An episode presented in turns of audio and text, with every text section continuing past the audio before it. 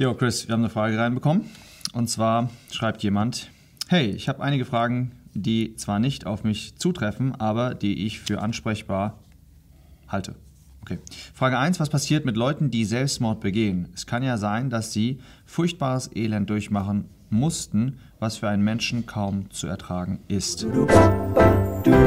Ja, es hat äh, in der Vergangenheit in der evangelikalen Welt, also jetzt gerade im letzten Jahr, hat es Selbstmordfälle gegeben und dadurch kam das Thema ziemlich an die Oberfläche. Und ähm, genau, deswegen wollen wir vielleicht kurz zwei, drei Worte dazu sagen. Ähm, ja, ich fange mal mit den ersten zwei von den drei an. Ja. Mhm. Und zwar ähm, ethische Grenzlinien, will ich mal was zu sagen. Denn das ist ja ähm, vielleicht der Punkt, der da drüber steht. Ja, wenn man überhaupt jetzt redet um das Thema Tod, wer hat das Recht dazu, wer nicht. Ähm, und da kann man dann vieles drunter einkategorisieren. Ja, ob das jetzt die Frage Selbstmord ist, manche fragen, wie das mit Sterbehilfe, zumindest passiver Sterbehilfe und diese Dinge. Hauptsächlich jetzt für uns als Christen sicherlich jetzt die Frage nach dem Selbstmord. Hm. Ähm, es ist auch bei sowas ganz wichtig, auch wieder die große Linie zu haben, wer bist du Mensch und wer ist Gott? Ja, das ist mal so ganz, ganz grundsätzliche, ja, philosophische Frage fast.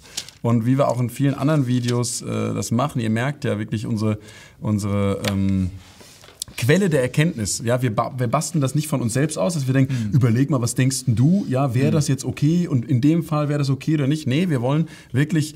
Ähm, du fragst mich und dann. Ja. genau, das ist so meistens unser, unser Erkenntnisflow. genau. Nee, wir wollen das gerne wirklich so machen. Ähm, ja, wir wollen ähm, diesen, diesen höheren Geist anerkennen. Das ist mhm. der absolute, unendliche, große Gott, ja, der außerhalb ähm, von allem Geschaffenen steht und der einfach die Regeln vorgibt ähm, und der es so macht, dass es gut für uns ist. Mhm. Und was sagt dieser Gott zu diesen ethischen Grenzlinien? Ja, ich möchte einen Vers vorlesen aus dem fünften Buch Mose. Da stehen auch sehr viele grundsätzliche Sachen übrigens drin, wie Gott zu Dingen denkt. Und das ist sehr interessant. 5. Mose 32, Vers 39. Da sagt Gott, seht nun, dass ich bin das ist uns interessant, das Ich Bin. Ja, das ist von dieser ewig seiende Gott, der völlig unbeeindruckt ist von den Veränderungen in den Epochen und Kulturen und Religionen. Er ist einfach der ewige Ich Bin, der da ist und kein Gott neben mir. Also absolute Autorität. Ja. Und dann sagt er, ich töte und ich mache lebendig. Ich zerschlage und ich heile. Mhm. Und da, da zieht er ganz klar die Grenze, ich töte und ich mache lebendig. Du als Mensch hast nicht dich selbst ins Leben gerufen. Ja, da konntest du überhaupt nichts zu tun. Mhm. Ähm, Gott schafft Leben. Gott sieht schon den Keim. Mhm. Gott macht äh, schon diesen kleinen, diesen kleinen, kleinen Zellhaufen da im, im, in der Gebärmutter. Mhm. Ja?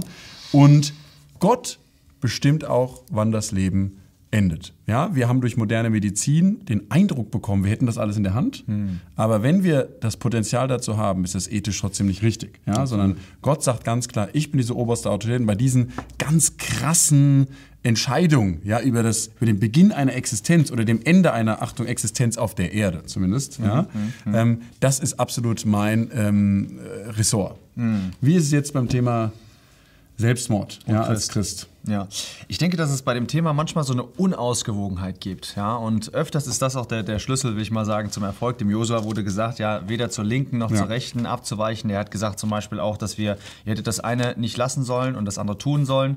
Das ist öfters machen wir dann, fokussieren wir uns sehr, sehr stark auf eine Seite. Und eine Sache, die jetzt, was, was das Thema Selbstmord angeht, was man da sehr stark gesehen hat, das war so ein, äh, so eine, will ich mal sagen, so eine, so eine Richtung, Richtung Gnade zu gehen, ja, und zu sagen, hey, äh, die Person hat halt voll schwierige Zeiten mhm. und so weiter und mhm. dann überhaupt nicht mehr den Punkt, einen anderen Punkt zu nennen, der nämlich äh, Sünde ist, ja. Ähm, deswegen vielleicht mal zwei Seiten, zwei Tools, die wir an die Hand geben wollen, über dieses Thema nachzudenken. Das erste ist, ähm, dass wir alle straucheln oft oder wir alle fallen oft oder wir mhm. alle sündigen oft, sagt der Jakobus im, im Kapitel 3. Ähm, so, und es kann sein, dass du, du bist Geist, du bist Seele und du bist Körper. Und es kann sein, dass dein Körper so einen Einfluss gewinnt auf deine Seele, Mhm. Sprich zum Beispiel, wenn jemand ähm, mir jetzt Heroin verpassen würde, dann könnte der Geist, will ich mal sagen, so viel machen, wie er will, aber der Körper würde völlig die Überhand bekommen über mein Wille, Verstand und Gefühl, was meine Seele ist. Das bedeutet, ich kann in eine Depression verfallen oder ich kann in, in, in einen Zustand geraten, ob ich das will oder nicht, wo ich vielleicht Dummheiten machen würde und wo ich mir vielleicht in letzter Konsequenz sogar das Leben nehmen würde. Ja. Ja. Und Gott ist der Richter aller Menschen und er weiß, äh, wie er das dann hinterher bewerten wird. Mhm. So, das ist die, die eine Seite, dass ja, es kann Momente geben, wo du wirklich, selbst der Paulus hat gesagt, dass er am Leben verzweifelt ist. Ja, äh, im zweiten Korintherbrief am Anfang. Und dann gibt es aber dieses andere, diese andere Seite, und die ist, dass Gott ein Erhalter aller Menschen ist. Mhm. Ja?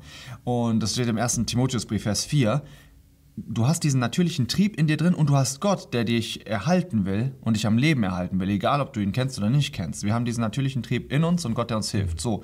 Und wenn du dagegen angehst und sagst, nee, ich nehme jetzt das Leben, dann ist es ganz klar aus der, aus, was wir auch gesehen haben, Altes Testament und jetzt auch Neues Testament, ist das Sünde. Das geht gegen das, was Gott für dich vorgesehen hat. Und in die Ewigkeit zu gehen mit einer mit einer, mit einer Sünde, äh, eine Sünde begehend in die Ewigkeit zu gehen, ist schon, das ist eine Riesensache. Ja. Ja. ja. Natürlich wissen wir, dass wir nicht errettet werden, weil wir alle unsere Sünden bekannt haben, mhm. Äh, mhm. wenn wir in die Ewigkeit gehen und so weiter und da ständig, äh, wie ich mal sage, es gibt Sünden, die wir haben, die sind uns noch nicht mal bewusst. Ja. ja. und für die ist auch Christus gestorben. Und so kann es auch sein, dass selbst wenn vielleicht jemand, ja, von, würde ich mal sagen, so stark ähm, in der Depression war, dass er dann Selbstmord begeht, ja, dass Gott auch für diese Sünde gestorben ist. Und trotzdem müssen wir das ausgewogen sehen. Es gibt auch manchmal, sorry, wenn ich da ein bisschen in die Details gehe, es gibt manchmal bestimmte Arten von Selbstmord, wo wir erschrecken. Das heißt, das, das ist nicht mehr, das ist nicht, dass du, will ich mal sagen, was gemacht hast, wo du sagst, ja, da hat er vielleicht im Affekt gehandelt, ja, mhm ähm, jetzt nicht noch mehr in Details gehen, aber es gibt bestimmte Arten von Selbstmord, wo du einfach sagst, wow, das war eine richtige Vorbereitung, die du dafür ja. brauchst und so weiter. Und das hat lange gedauert und so weiter. Das war nicht einfach nur so. Ähm, und deswegen, ich denke, dass wir was übrigens interessant ist, weil das zeigt, dass du schon vor der eigentlichen Tat mhm. in Sünde lebst. Mhm. Weil du einen Gedanken die ganze Zeit kultivierst, der mhm. absolut eine Grenzüberschreitung darstellt. Ja. Und das ist ja auch Sünde, ja. ja. Aus vom, von dem richtigen Weg abzukommen. Das, was Gott für dich will. Ja. Und ähm, du, du, du, du pflegst das. Und das Tragische ist an der Sache, ähm, dass es halt eigentlich die einzige Sünde ist, wo das, wo das grundsätzlich ausgeschlossen ist, dass du sie auf der Erde überhaupt noch bekennen kannst. Mhm. Ja? Wir machen unbewusste Dinge, aber wir haben ja bei allem die grundsätzliche Möglichkeit, dass wir in Gottes Gegenwart gehen. Gott zeigt mir Dinge und ich kann sie dann bekennen. Ja. Das geht bei der Sache nicht mehr, weil deine Existenz auf der Erde ist ja dann äh, damit beendet. Mhm. Deswegen lass uns sehr, sehr... Ähm lass uns Gottesfurcht haben, ja, und äh, wirklich eine großen, das ist ein Schrecken, der Tod ist ein Schrecken und Selbstmord ist eine fürchterliche Sache. Und auf der anderen Seite doch wissen, dass das Blut Jesus Christus reinigt uns ja. von aller Ungerechtigkeit, von aller Ungerechtigkeit und da ist auch Selbstmord drin. Ähm, ja. ja. ist okay. Vielleicht eine Ermutigung am Ende für jemand, der in einer Situation ist, wo er damit spielt, ja, mit dem Gedanken. Mhm. Ähm, ich gehe mal in den Vers, den der Natter vorgelesen hat, 2. Korinther 1, Vers 8, und das möchte ich mal vorlesen, was da drumherum steht. Ja? Da sagt der Apostel Paulus, ähm, denn wir wollen nicht, dass euch unbekannt sei, Brüder, was unsere Bedrängnis betrifft, die uns in Asien widerfahren ist, dass wir übermäßig beschwert wurden, über Vermögen, sodass wir sogar am Leben verzweifelten. Wir selbst aber hatten das Urteil des Todes in uns selbst, damit wir nicht auf uns selbst vertrauten, sondern auf den Gott, der die Toten auferweckt, der uns von so großem Tod errettet hat und errettet, auf den wir unsere Hoffnung gesetzt haben, dass er uns auch ferner oder weiter oder in Zukunft erretten wird, indem auch ihr durch das Flehen für uns mitwirkt und so weiter. Ja?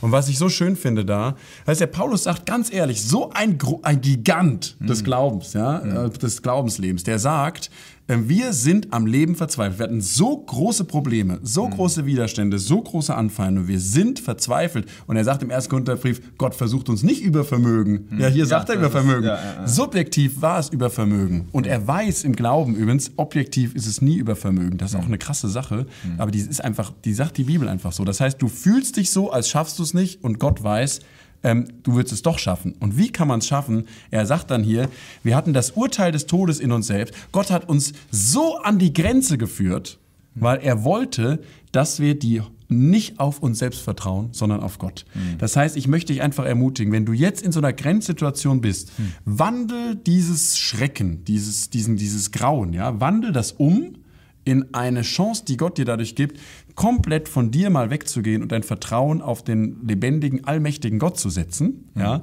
und aus, aus seiner Kraft heraus zu leben, aus der Kraft der Auferstehung, ja, mhm. zu realisieren, aus dir selbst heraus, da siehst du, da ist so eine, das ist so Nirvana, da ist gar nichts an Kraft. Ja? Mhm. Und, und der Paulus sagt hier, wir haben wirklich erlebt, wir haben Gottes Kraft dann erlebt, ein Gott, der errettet. Der hat uns vom ewigen Tod errettet ja. und der rettet uns auch jetzt hier auf der Erde aus Gefahren. Mhm. Und ein Rettungsmittel, und das finde ich auch ganz schön, am Ende kommt hier, indem ihr für uns erfleht. Mhm. Ja?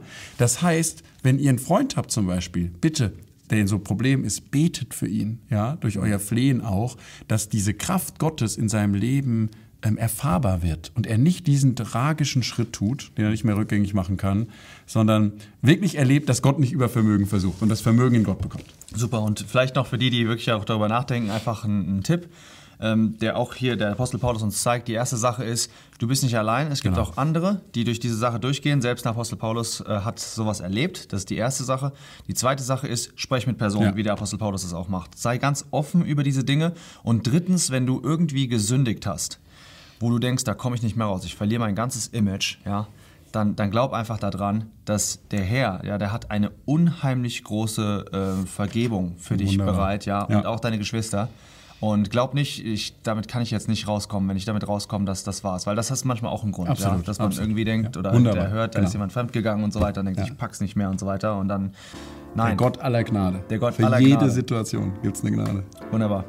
In diesem Sinne, ihr Lieben, alles, alles Gute und viel Kraft.